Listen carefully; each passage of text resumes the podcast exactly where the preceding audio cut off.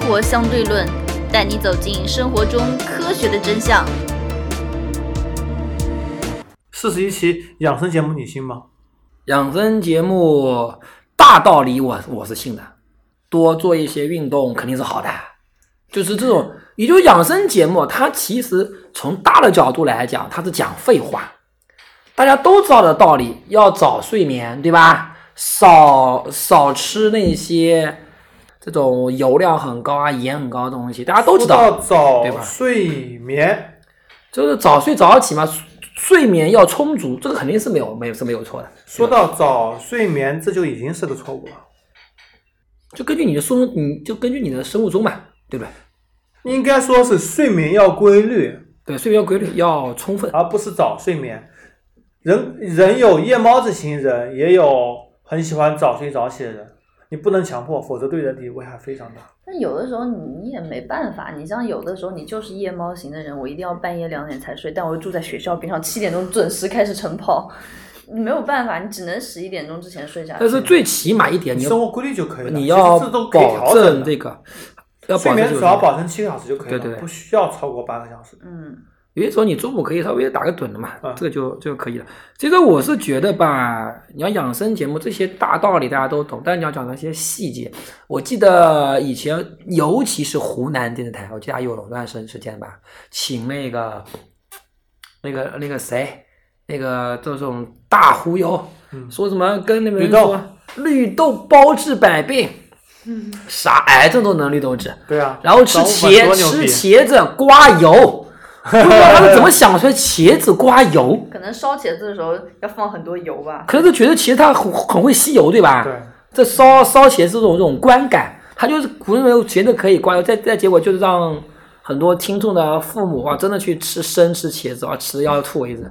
还有说那个，我记得最扯淡的是他之前请一个人，好像是什么，也是说这种，而且都是从香港这种请过来的。我估计其实不能说是养生大师，这种风水先生啦、他说什么你这个人有什么问题？他说你要去拿那种几月几号嗯，河水里面几月几号几点钟取那个水，砸那个桃桃花拌下去，然后再拌什么东西，你一喝这东西肯定好。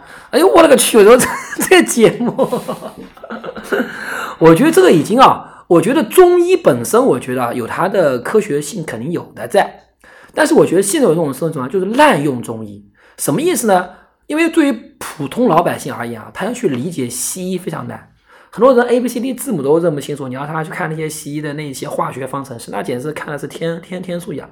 哎，但是看文字比较亲切点，而看了一点东西，初通些连皮毛都没有，哎，就可以开始自己发挥了，对吧？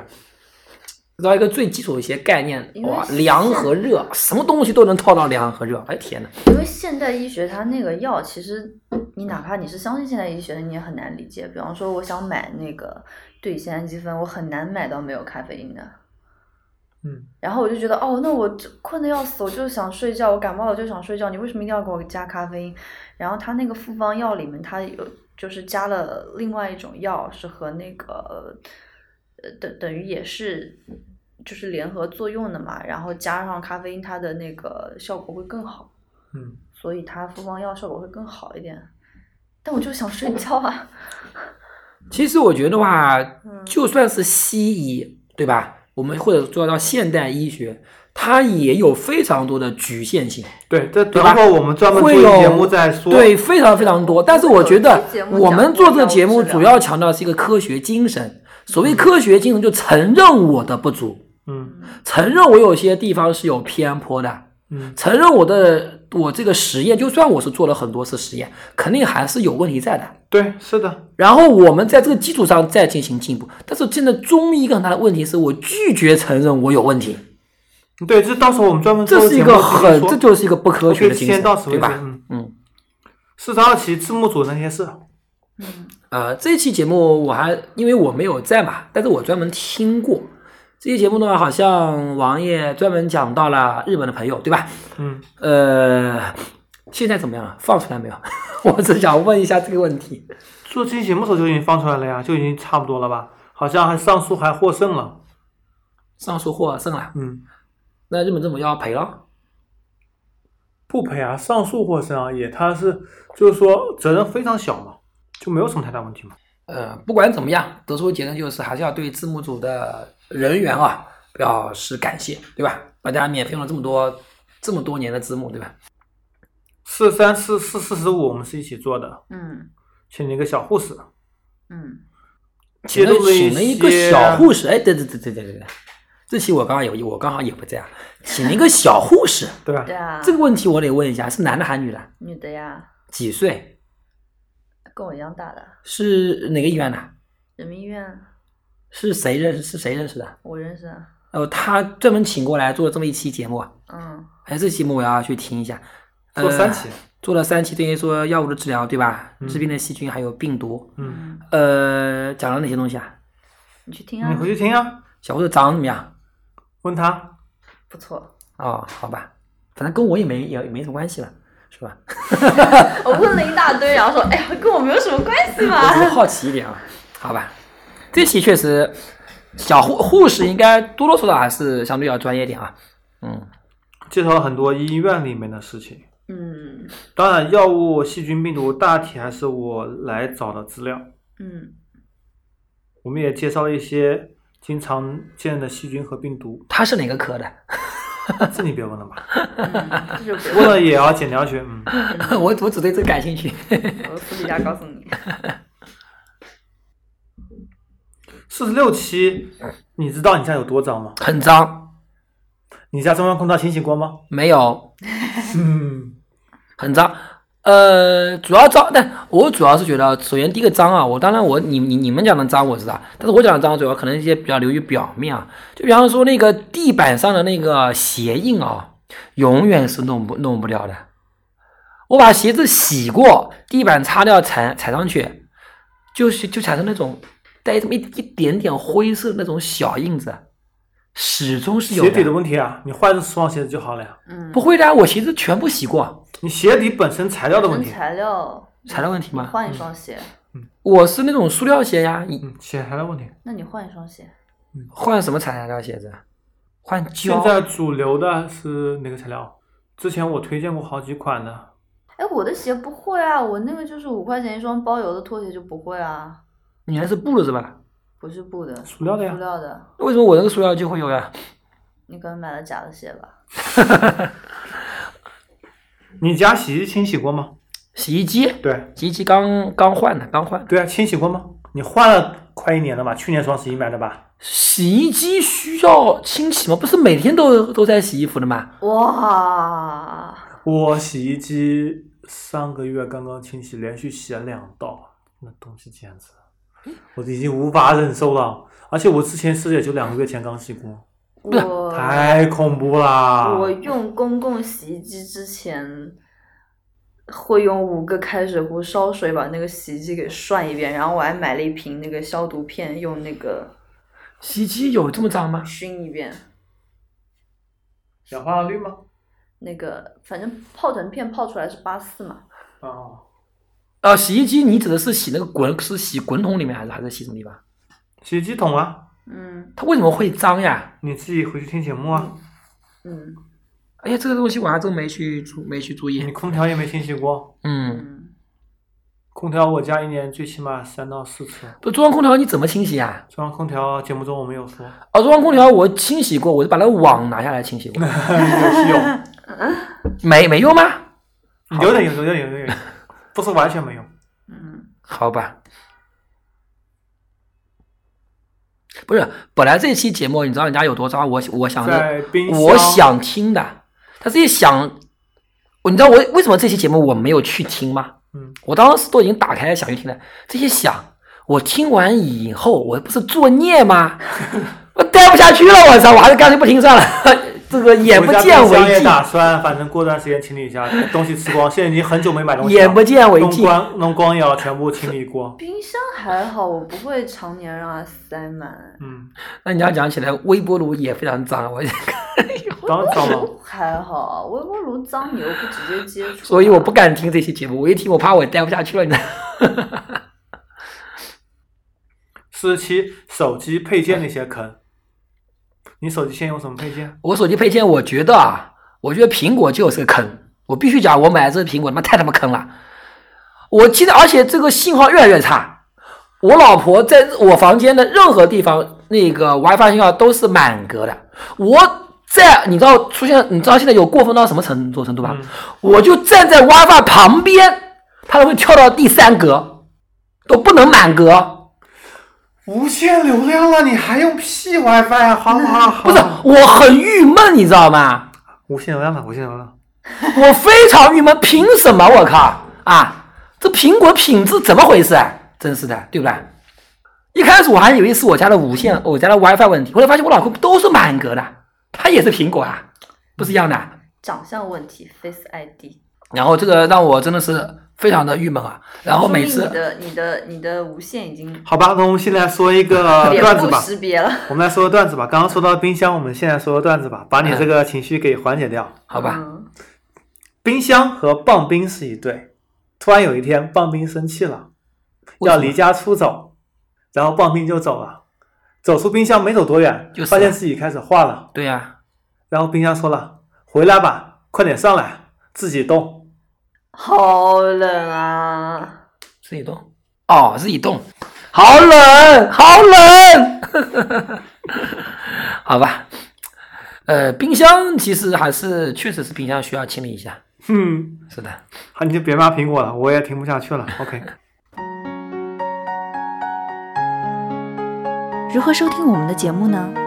您可以在喜马拉雅、荔枝 FM 或者苹果的播客应用上搜索“生活相对论”，关注爱因斯坦头像的就可以了。四十八期，你相信益生菌吗？益生菌，我老婆刚买了益生菌，我这期节目我也没听，去吃吧，吃不死人的。反正吃了也没但是什么有没坏处有嘛用？呢？我觉得没有什么用。去听吧，有用的，嗯但是用处肯定比你普通人想象的低得多得多。那就是没什么用嘛，对吧？四十九期选 iOS 还是安卓？啊，这期节目我们是我是亲自做了，刚好妖叔不在，嗯，而且还还而且还被人怼了，是啊，被人怼了呀，不是我其实是提出 一我个评价被人骂死啊！下面评论，一个评论，一个一个一个评论。其实不下不是下面评论啦，主要是什么呢？主要是讲了一个比较白痴的问题，但是其实是可以起到一个常识的普及作用，你知道吗？就比方说，我就问了一个问题，是吧？为什么出的手机的这个内存的容量都闪存的容量，啊，闪存的容量都是什么两百五十六 G 啊，对吧？它为为什么不是两百五十个 G 呢？对吧？好吧，既然说到这里，我顺便说一下最近 iPhone 八和 iPhone Ten 的这个行情吧。嗯，苹果真的不用多管，iPhone 八已经比官方价格便宜了一千块，iPhone 八 Plus 二五六已经比官方价格便宜了一千三了，但是十但是十 X 卖的非常好呀，非常好吗？你真以为非常好吗？我看新闻上说都抢呀，你认为真抢吗？真抢现在衢州本地 Ten 已经原价在卖了，已经不加价了，上市连一周都没有到。这个很正常啊。你说八刚刚推出来，相当于苹果手机在一这两个月里看面呀，对啊，相当于在这两个月里面，它推出了三款手机。八就没人买啊，所以才会跌了一千三百块八 Plus 二五六的，比官方价格便宜一千三。我不知道库克他从来没有想，在降的速度这么快过。我没有想过库克他脑子是怎么是怎么想的，他为什么不把这个十稍微晚晚稍微晚点发呢？ 或者八他就不发呢？它是下面手机价格衬托上面手机价格呀。嗯，不然不知道但是怎么我回觉得事他这个策略，我觉得这次应该是做的不是非常好，是吧？五十一、五十二说到了什么是人工智能？其实可能我们当时节目聊的还是比较肤浅，我也收到一些反馈。嗯同时，我最近也在看一本书，叫做《Life 三点零》。嗯 Life 三点零讲的是一个人工智能，一个大师写的一个人工智能深度思考一本书。嗯，可以也是稍微介绍一下。刚刚我还没看完，也是发售当天在呃 Elon Musk 在那个推特上面推荐的。嗯然后当时发售当天和当周都是亚马逊同类数据销售榜冠军，当时美国亚马逊啊。嗯呃，它里面主要是说到三点零嘛，嗯第一点零是细菌细菌它只它可以改变自己的硬件，但是无法改变软件。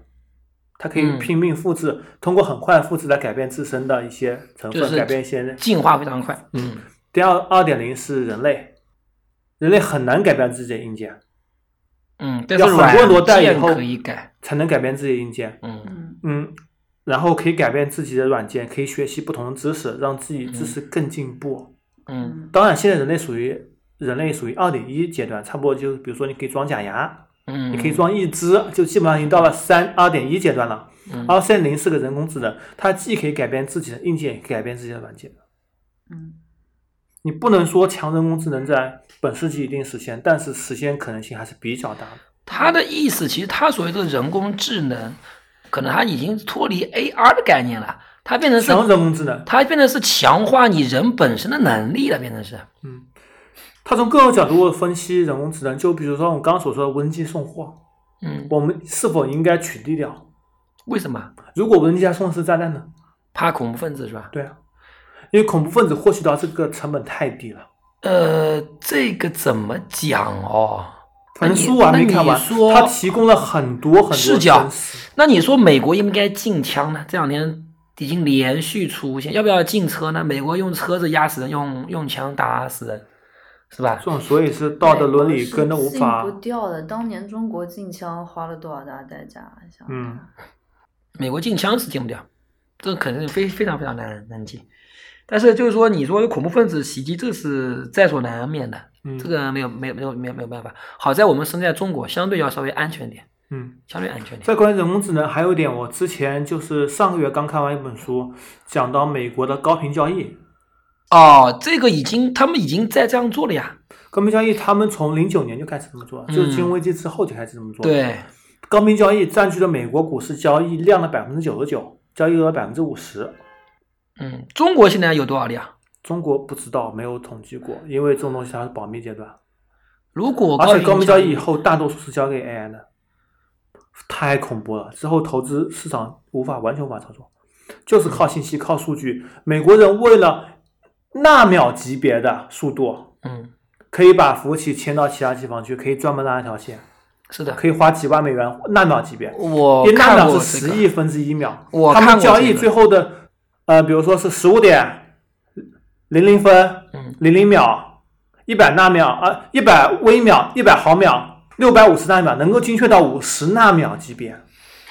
这个我看过，所以我也看过相关的东西。我大概在几人工年智能很快就阿尔法狗，我觉得再延伸下去三五年就可以到呃完全操控整个资本市场了。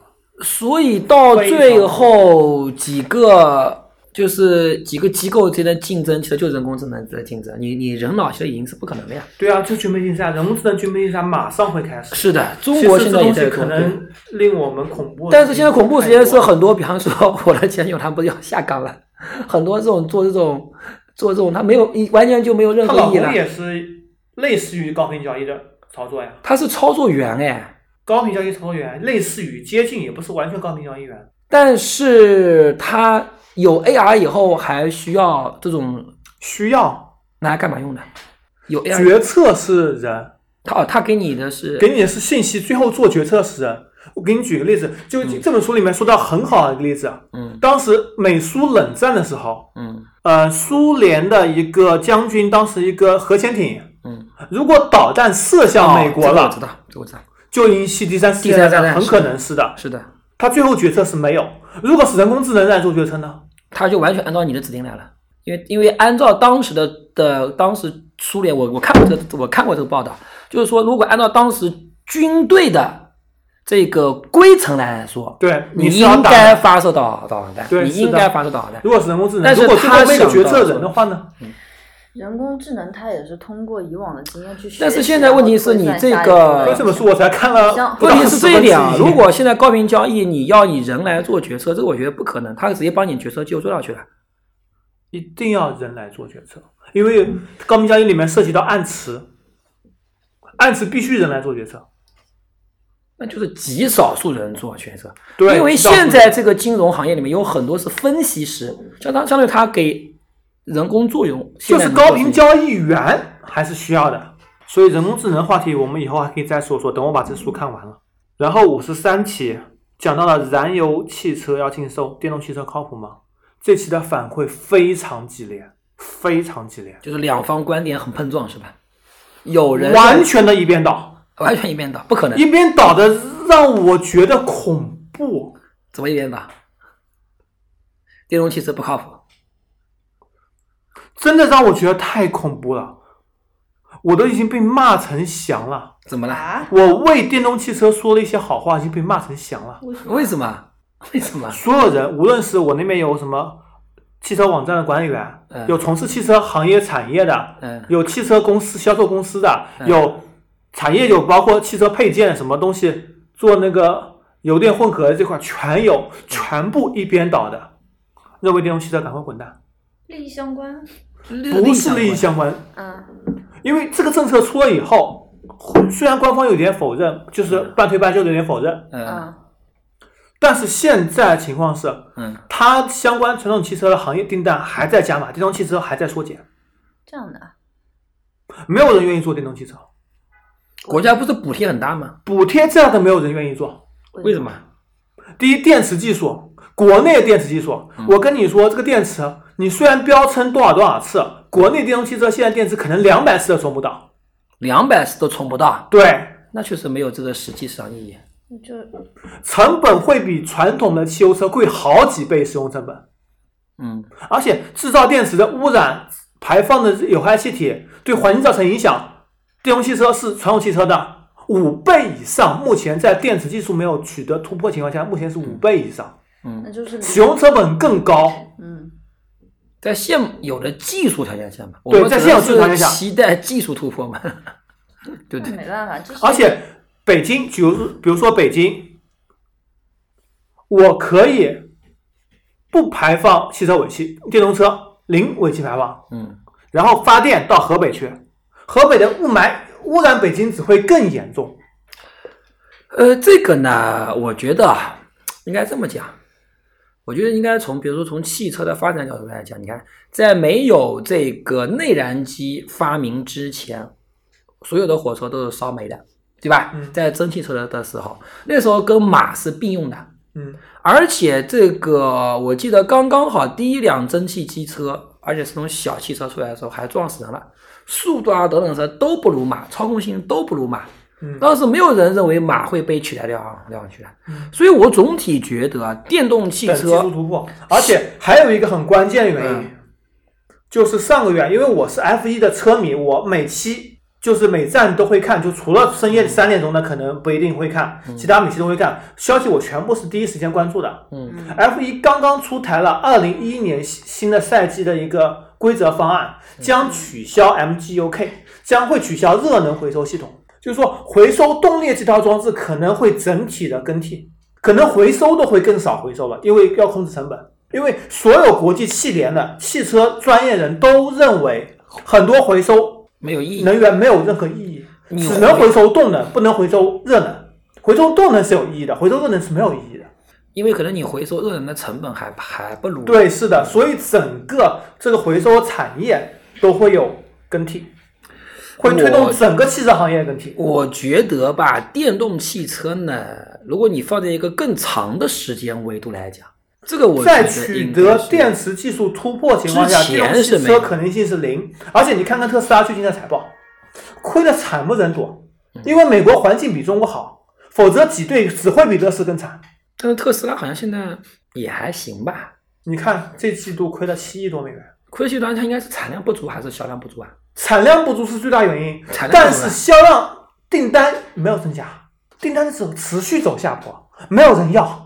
主要是充电 啊，而且它的 Model 三低端车出来以后，虽然低端车销量上去了，但是高端车没人要了，已经卖不出去了。Model S 啊自己把自己路给掐死了。这辆电动车的确不合算。应该是这么特斯讲。拉它号称能充一千五百次，其实也就六七百次的量。不是，我觉得你要从一个时间维度上讲，其实其其实啊，我觉得像你那个群里朋友呢，可能有点太极端。为什么讲啊？如果从历史角度来讲，你看啊，汽车发展了多少年了？如果不算蒸汽机车的话，内燃机车，如果把它算上蒸汽机车的话，至少我觉得感觉应该快两百年的历史了吧。如果我们蒸汽机车不算，就就是从内燃机车开始算，也就是从应该是奔驰发发明的吧？嗯，内燃机应应应该应该是奔应该是奔是奔驰发嗯明的对吧梅？赛德斯，对，梅赛德斯奔驰发发明的。它第一个内燃机开始到现在一百年了，嗯，一百年了，差不多一百多年一百了，多，嗯，一百多年的历史发展下来，而且当时的物理啊、化学等等这些这些技术的没有现在这么强的。嗯，但是电动汽车从第一辆电动汽车，不是说实验室的啊，那肯定是从实验室开哎始，，从实验室开始出来到现在也就多少年？六十年，快七十年了，可能以后会出现还是叫电动汽车的东西，但是跟现在这个完全不是一个东西。我觉得电动汽车呢，应该来说是大势所趋。从大的历史维度来讲，在没有技术突破情况下，电动汽车是完全因不可能的为肯定会有技术突破，这个是人类这个大势所趋，这是毫毫无毫无疑问的，对吧？我觉得而这里你如果长一说点人10工智年能、无人驾驶二20年必对定会在十几年内、十几年或者二十年左右有对技术突破。对，而且这里会存在一个问题，也是我看那个 Life 三零里面提到的。假设无人驾驶技术，嗯，能够减少交通事故率，比如说美国交通事故去年死了三万人，嗯，今年由于全部变成了无人驾驶汽车，死亡人数从三万变成了一万五。嗯它原数据是三万二变成一万六啊，一半啊。嗯，那么这一万六千人会怎么样？不是另外没有死一万六千人写感谢信感谢你，而是这一万六千人对会起诉你公司，对，是的，是的。这是一个人工智能，包括电动汽呃车一个很恐怖的发展他的趋势。他自他自己开，觉得是我自己负责任嘛？对啊，那你的车那就得你来负责任了，对吧？ 是的，是的，这个是没有所以问题。这个地方无论是技术上，还是道德伦理上，都很难在短时间内取得。呃，这个这次我觉得包括 AI 这次技术革，就这次技术革命啊，应该是人类有史以来人工可智能能会冲在击非常非常那大本。书里面说到，人工智能在上世纪五十年代，他们当时就在搞，说是当时是认为专家找二三十个该领域最权威人，两个月就能搞出来，结果到现在搞不出来。呃，我觉得是这样子，我觉得是这样子。我你还记得我们之前节目讲到过，我觉得人类有几次非常大的跳跃，在原始社会的时候，主要是体是体力。那其实我们到目前为止，在人工智能之之前，包括汽车、包括拖拉机等等这些东西啊，其实都是用机器代替了体力，对啊，用机器代替体力，但是没有代替智力。对啊，我们人类的智力从人工智能是智力代替。呃，真正的是代替智力了，真正去代替智力的东西。所以我觉得这个是会对整个伦理冲击，导致我们在那个我们从大概从公元前，应该说甚至是从青铜器开始发展出来，铁器开始发展出来以后。到现在为为为止，其实我们人的智力范围变化并不大，并没有那么大。也蛮大的，就是你的学习能力跟跟古人是一样的。我就也蛮大的就也蛮举大的个例子，因为你的认知的知识多了，对但你的学习能力其实是一样的，但是你的力气不一样了。嗯，比方说，你让三千年前的人如果穿越到现在，如果一一个小孩过来，他的智力水平跟你跟现在人是一模一样的，嗯有差距，差距不会太大啊而已。不会太大，差不多的。但是同样一个人，我现在是可以开汽车，他当时不会不不就就不能开汽车，这个差距就非常大。但是 AR 出来之出来之后，你的大脑可能会让人工智能对你进行一个进行一个辅助，对不对？嗯，可能你以前记东就记东西，你要记得非常的累，比方说学英语学什么东西，可能现在几秒钟就输到你的大脑里面去了。嗯，就说你像你上面你说的，把它给结合起来，这个我觉得会导致一个伦理上的东西呢。以前在古代社会，在原始社会是崇拜体力，嗯，后来进入体力被逐渐替代之后呢，开始崇拜智力。嗯，到未来，我不知道崇拜什么东西，我跟你讲，智力已经完全可以被被取代掉上去。美国其实挺反智的，崇拜智力只是中国几千年来科举的结果。美国它也不反制。你发现没有？他对那些常常青藤大学、常青藤大学还是那趋那也之若嗯那也就那也趋就之那一若波精英若鹜的。但是其对吧实不管在精英学校还是在平民学校，受欢迎的永远是体育好的。呃，怎么怎么讲呢？怎么讲呢？但是总体而，我说的是一个总体而言，总体而言哎总就是体而这言样，。你总在国内，你到社会上，你到最后还是在拼体力。呃，这么讲吧，这么讲吧，你比方说在国外的，我说现在是大的趋势下，比方说他像在聘用人的人的时候，嗯，要看你的学历，肯定肯定是要看的，公司什么肯定是要看的，对吧肯定是要？看这是一个认证的，其实是一个相当于是一个智力认证这样这样子。这个是我们说不能说百分百，但是现在现在逐渐开始智力的程度会逐渐下降，而且是前无古人的下降。可我觉得可能近几千年来是没有这么大一个伦理的一个变革，没有这么大一个伦一个一个伦伦一个伦理变变革。因为你想想看，像这个像以像以前像你看你看你看。那你换像斯巴达好了，你看像斯巴达以前，只要你这个小孩子生下来体弱多病了，直接把你砍，直接把你砍掉去了，直接就扔到悬崖底下去了，因为他对体力要求非常非就非常高。但现在不可能吧？嗯，对吧？因为你不需要人有这么大力气，我有我有枪了呀，对不对？我会开车，不需要你跑得这么快了呀，对吧？但是现在还是需要你去学很多知识。为什么？你说反制这是不对的。你为什么人类以前是不断地去练拉拉弓、射箭什么的什么东西？现在是什么？就算你美国反制好了，就所谓的反制好了，你还要从小学一年级开开始读书吧？你的其实你的最青春、最好的年华，全部浪费在读书这件事情上面。全世界各地都一样的，美国也是一样的。就算你从小学一年级开始好了，读到高中毕业，你也读了多少年书啦？读了十几年书啦，对不对？美国也一样，也一样一的样的。但但是人工智能出来以后，有可能整个就全部颠全颠颠覆掉上去了。对啊，你数学你需要学嘛那？你换一个角度想，他没有学习能力的人，以前是生活质量很差的，那以后他的生活质量会有改变。我觉得会挺，好我啊我不能对，所以所以我觉得这一波人工智能可以带来是可能人类几百年没有的一个大的人伦理工变智化。能我们以后再对聊吧吧，等我那本书看完。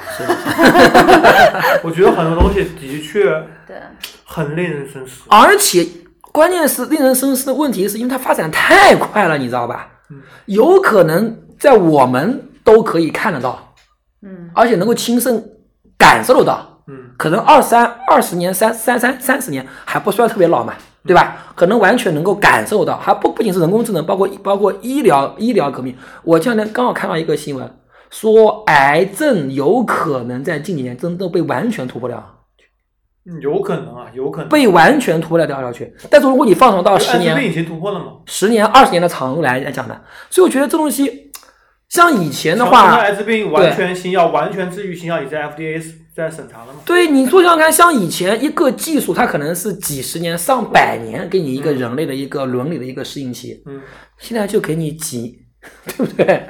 非常可怕。你看看智能手机，也就近十年吧，嗯，已经是翻天覆地了。我们以前哪想什么什么什么什么饿了么，无法想象，真是对吧哎智？能手机，你说到智能手机，我又想回到了某一期节 目，那个电脑小教从入门到精通这期节目中，我们说到一个很智能手机十年突破 嗯， ，Windows XP 十七年前的系统，十六年多往 还有人在用。对前还有人在用，